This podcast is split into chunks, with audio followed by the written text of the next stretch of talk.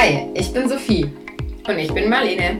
Und ihr seid bei Kollektiv Konsens, unserem neuen gesellschaftspolitischen Podcast. Hier erwarten euch ehrliche Meinungen zu politischen Themen und gesellschaftlichen Herausforderungen. Und zwar von uns und unseren Gästen. Menschen, die sich für die Gesellschaft engagieren, sei es durch ihren Beruf, ihr Ehrenamt oder durch innovative Geschäftsmodelle.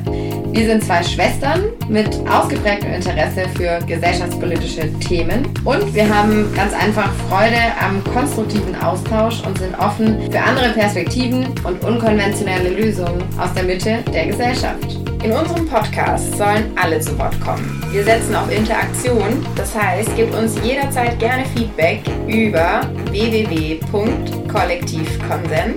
www.kollektivkonsens.de oder über unseren Instagram-Channel at kollektivkonsens. Nun stellt sich die Frage, warum machen wir das Ganze?